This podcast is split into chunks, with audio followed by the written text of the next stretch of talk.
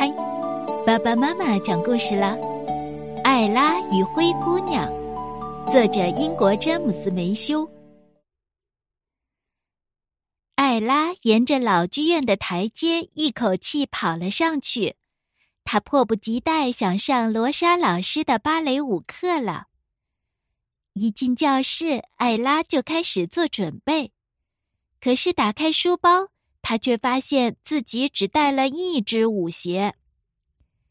宝贝，别担心，罗莎老师安慰艾拉：“我这儿有好多备用的舞鞋呢。”罗莎老师边说边打开箱子，那里面装满了漂亮的舞鞋。他选了双合适的，递给艾拉。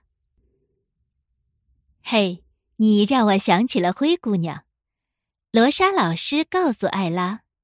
他也丢了一只舞鞋。现在，咱们跟着芭蕾舞剧《灰姑娘》的音乐一起来跳舞吧。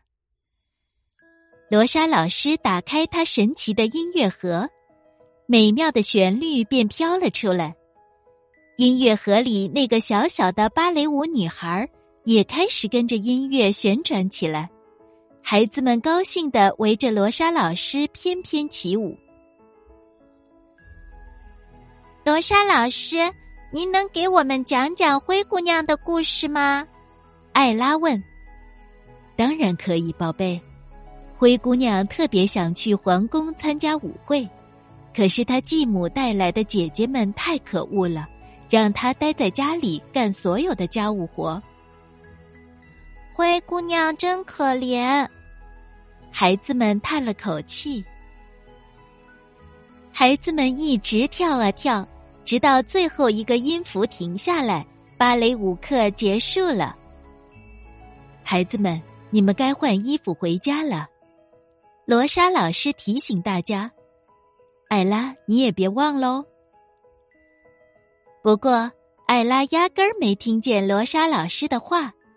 这会儿，她满脑子都是灰姑娘的故事呢。最后，舞台上就剩艾拉一个人了。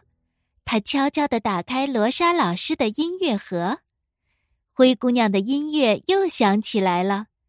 艾拉情不自禁地开始跳起舞来。这时，音乐声越来越大，越来越大。突然，几位仙女穿着颜色各异的衣服从天而降，飞到艾拉身边。其中。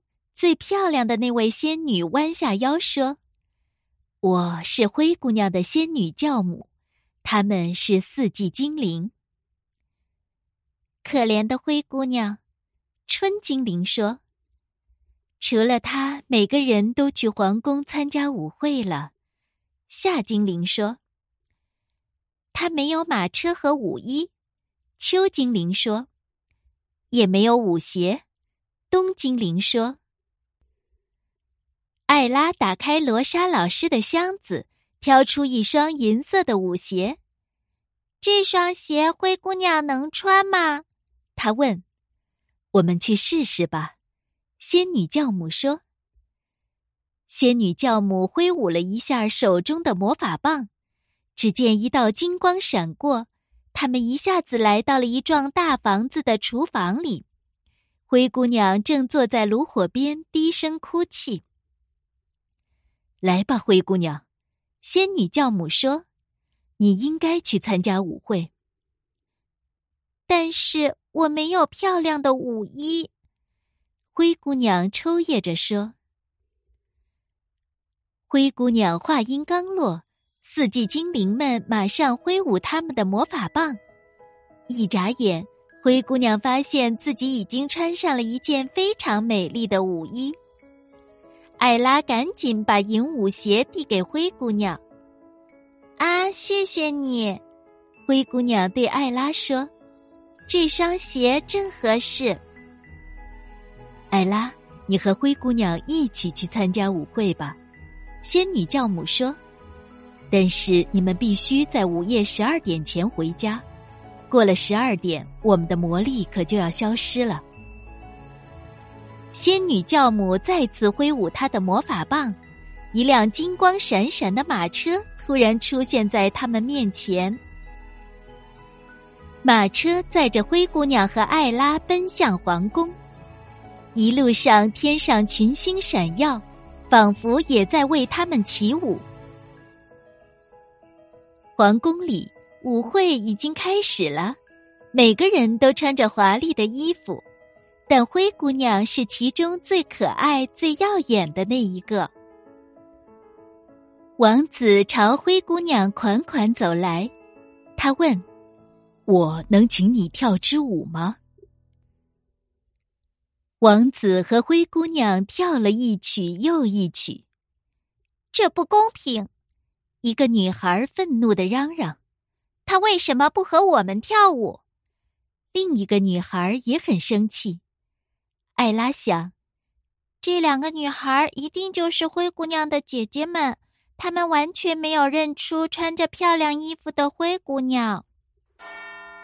正在这时，钟声响起来，午夜到了。艾拉拽住灰姑娘的裙角，大声喊：“我们必须要走啦！”他们匆匆跑下皇宫的台阶，随着最后一声钟声响过，灰姑娘的漂亮舞衣变回了破破烂烂的旧衣服。啊不！灰姑娘大吃一惊，千万不能让王子看见我这个样子。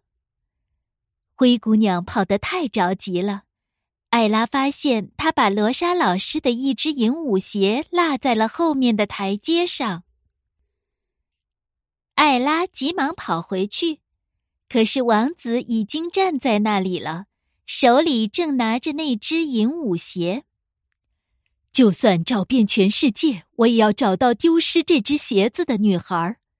他说：“我知道她在哪儿。”艾拉笑着大喊：“那请你快带我去找她吧。”王子说。他们穿过森林，越过高山，终于来到了灰姑娘的家。哪个女孩能穿上这只鞋，我就娶她。王子宣布。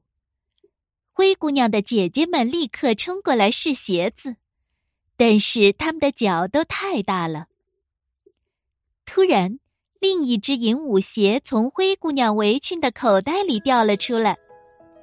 王子大吃一惊：“难道这个灰姑娘就是和他一起跳舞的那个漂亮女孩吗？”灰姑娘穿上鞋子，大小正合适。这时，所有的精灵都飞出来欢呼：“干得好，艾拉！你帮灰姑娘找到了幸福。”王子和灰姑娘愉快的跳起舞来，悠扬的音乐萦绕在他们周围，声音越来越大，越来越大。过了一会儿，艾拉发现周围的一切都消失了。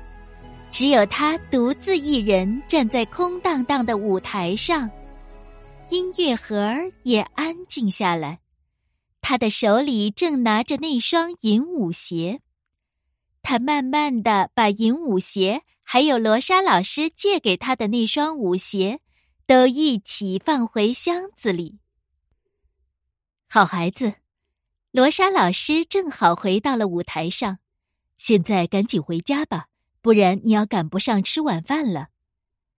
谢谢您，艾拉说：“我真喜欢跳灰姑娘这支芭蕾舞。”灰姑娘的名字叫辛德瑞拉。